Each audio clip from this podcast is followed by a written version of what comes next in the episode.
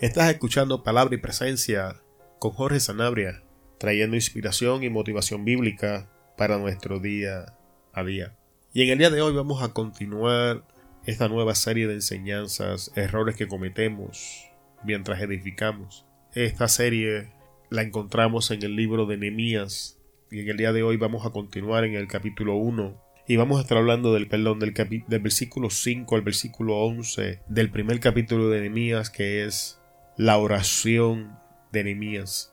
Y como el tema para el día de hoy, vamos a hablar orando eficazmente en momentos de adversidad. En el episodio anterior estuvimos hablando de cómo, cómo Nehemías maneja las noticias de lo que estaba aconteciendo en, en Jerusalén y estuvimos hablando bajo el tema construyendo en territorio enemigo. Y en el día de hoy vamos a continuar y vamos a hablar de cómo, en, cómo Nemías maneja la situación, qué, qué cosas hace Nemías, cómo llega ante la presencia de Dios en el momento de adversidad. Y antes de entrar a la enseñanza, vamos a orar. Padre, tú eres bueno, tú eres santo, tú eres poderoso. Padre, mientras tu espíritu traía claridad en esta oración de tu siervo Nemías, pude ver que tú quieres hacernos bien, Señor, que tú quieres operar en nuestras vidas, que tú quieres bendecirnos, Dios. En esta hora, en el nombre de Jesús, Espíritu Santo, pon palabras en mi boca, palabras que solo tú puedes expresar, palabras que nos enseñen a orar correctamente en nuestro momento de necesidad añade a nuestra vida conocimiento en el día de hoy. Espíritu Santo, que esta palabra vaya respaldada por tu presencia y que aquellos que escuchan esta palabra sientan tu presencia, dando testimonio de la enseñanza. Prepara la mente, los corazones de los hermanos, hermanas, amigos y amigas que han de escuchar la enseñanza de hoy que por tu palabra, Jesús, caigan escamas, que por tu palabra fortalezas mentales, patrones, hábitos sean destruidos, que por tu palabra fe sea activada, que por el conocimiento de tu palabra recibamos vida y vida en abundancia. Gracias Señor. A ti damos la gloria, honra, alabanza, adoración, porque son tuyas, porque nada puedo hacer sin ti, Señor. Confieso ante los testigos que me escuchan que nada tengo para dar, sino que yo tengo necesidad y que toda la gloria es tuya, Jesús. Toda la gloria es tuya, Jesús. Y es solo por ti que esto es posible, Jesús. Es solo en ti que esto es posible. Gracias a ti por ti y para ti. Gracias, Señor, porque diste tu vida por mí. Bendícenos, Señor. En tus manos me deposito, Espíritu Santo, para que seas tú hablando a tu pueblo en este día. Gracias te damos en el nombre de nuestro Señor Jesucristo. Amén, amén, amén. En este momento de la, de la historia bíblica tenemos a que después de de preguntar cómo se encontraban sus hermanos y hermanas en Jerusalén. Nemías recibe noticias desastrosas. Nemías recibe la información correcta de cómo, cómo la estaban pasando los hermanos que se encontraban en Jerusalén. Y si no has escuchado la enseñanza anterior, te recomiendo que, que la escuches, porque es ahí donde hablamos a profundidad de estas cosas. Entonces ahora tenemos a Nemías en un momento contrario. Nemías probablemente estaba esperando recibir una contestación favorable.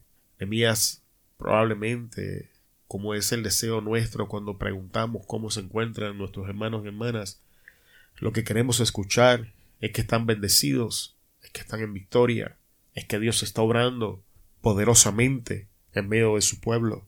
Es nuestro deseo escuchar que los hermanos y hermanas están viendo el brazo de Dios extendido abriendo puertas, venciendo enemigos.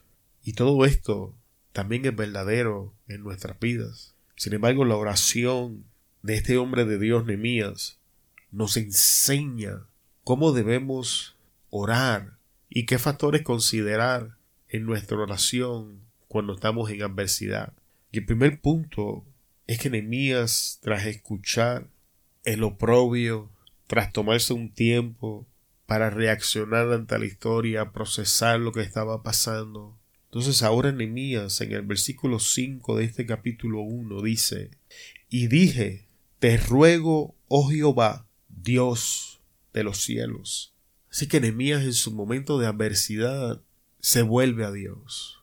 Y quizás para algunos de ustedes esto, como, como dicen en la cultura americana constantemente, es un da, es algo obvio, o como decimos en mi país, Puerto Rico, e, eso se cae de la mata.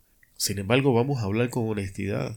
Es realmente lo que nosotros hacemos cuando, cuando la adversidad llega a nuestra vida. Vamos a ser honestos. La gran parte del tiempo, Dios es nuestro último recurso.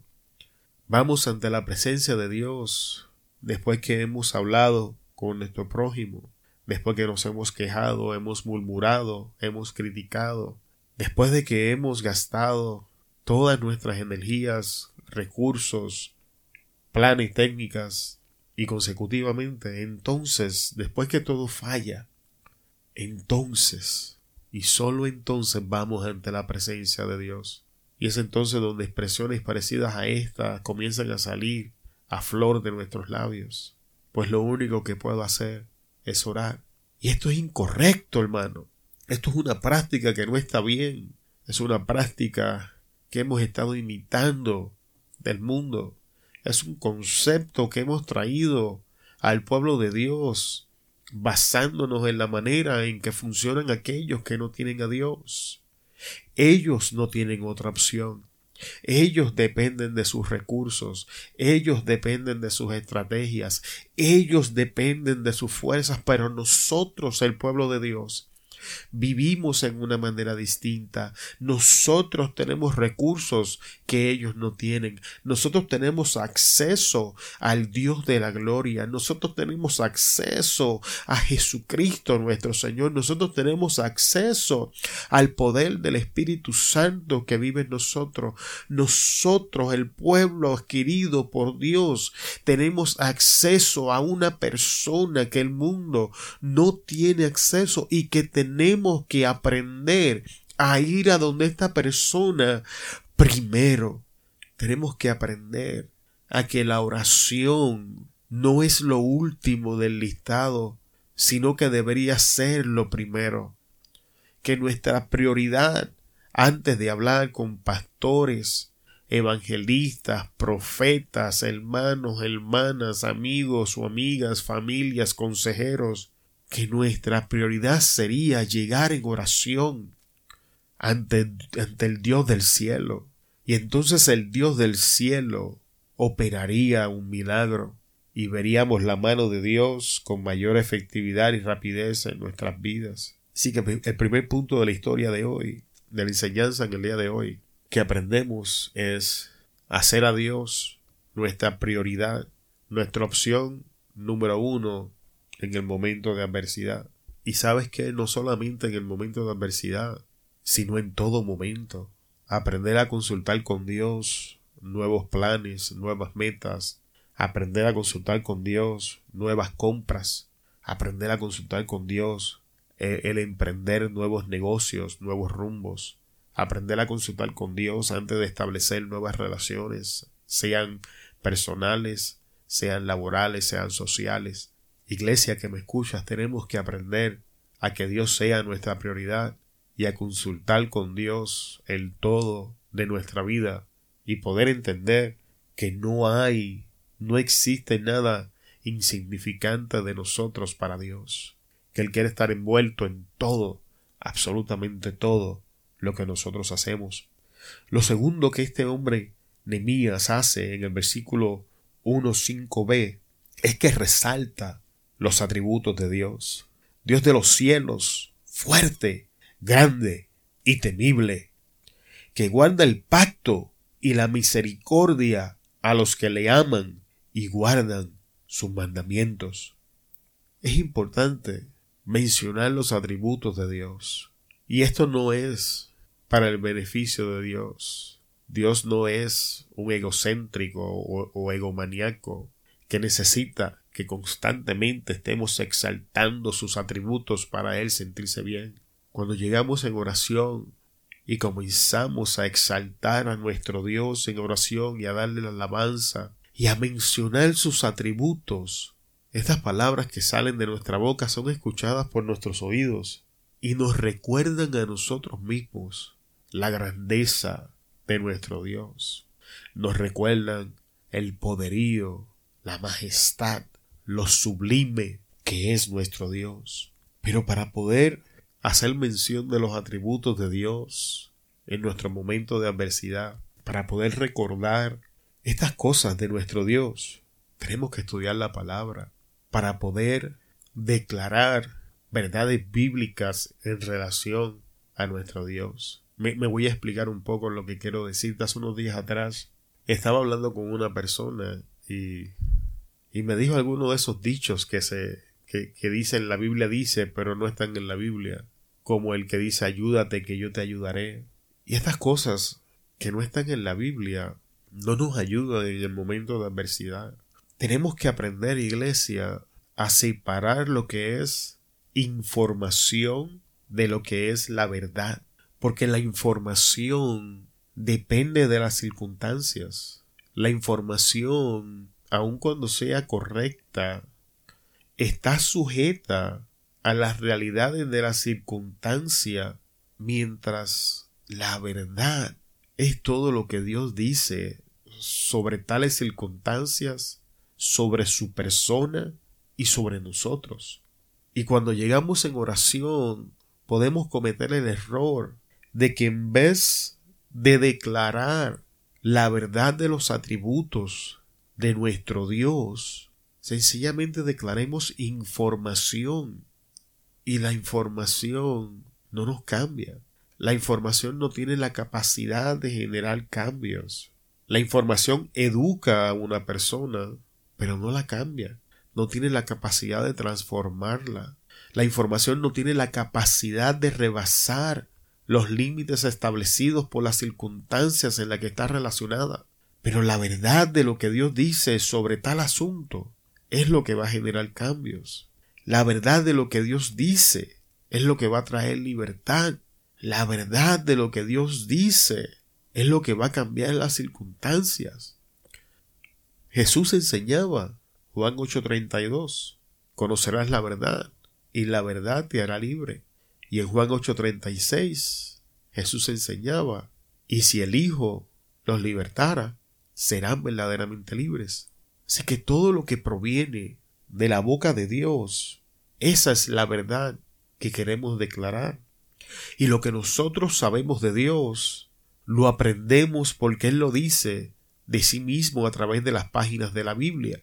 Entonces cuando nosotros estamos en adversidad y llegamos ante su presencia y comenzamos a declarar la verdad de las escrituras relacionadas con Dios, eso no es mera información, eso nos va a ayudar a enfocarnos en el lugar correcto, eso nos va a ayudar a poner nuestros ojos en el lugar correcto, eso nos va a ayudar a cambiar nuestra perspectiva y a poder trascender de caminar informados a caminar libres en la verdad. Pero esto solo se alcanza si invertimos tiempo estudiando lo que Dios dice porque toda palabra que sale de la boca de Dios, esa es la verdad. Y si le presta atención, hay, ciertos puntos en estos atributos específicos que Nehemías utiliza. Dios de los cielos, donde Nehemías se establece dónde se encuentra Dios. Entonces habla de su poder fuerte, habla de su grandeza, habla de lo que la presencia de Dios hace sobre sus enemigos. Es temible. Habla de la fidelidad de Dios, que guarda el pacto. Habla de un Dios misericordioso, como Dios extiende misericordia para aquellos que le aman y hacen un esfuerzo por caminar en sus mandamientos. Y esta es la verdad que Nehemías conoce de Dios en el momento donde se encuentra. Lo que sea que tú sabes de Dios, no te preocupes por lo que no sabes. No sabemos todo de Dios, eso va a ser imposible. Pero lo que sabes de Dios, eso declara. La verdad que te ha sido revelada, la verdad por la que estás convencido, eso declara. En el próximo punto, Nemías suplica por la atención de Dios ante su oración o súplica. En Nemías 1.6 encontramos que Dios dice, esté ahora atento tu oído y abierto tus ojos para, para oír la oración de tu siervo que hago ahora delante de ti día y noche por los hijos de Israel, tus siervos. Es importante ver que Nehemías estaba clamando día y noche por este asunto. La oración no era algo casual en la vida de Nehemías. Nehemías clamaba constantemente. Nehemías se presentaba ante la presencia de Dios en oración constantemente. Y si somos honestos, podríamos decir nosotros lo mismo. Podríamos decir que constantemente estamos ante la presencia del Señor.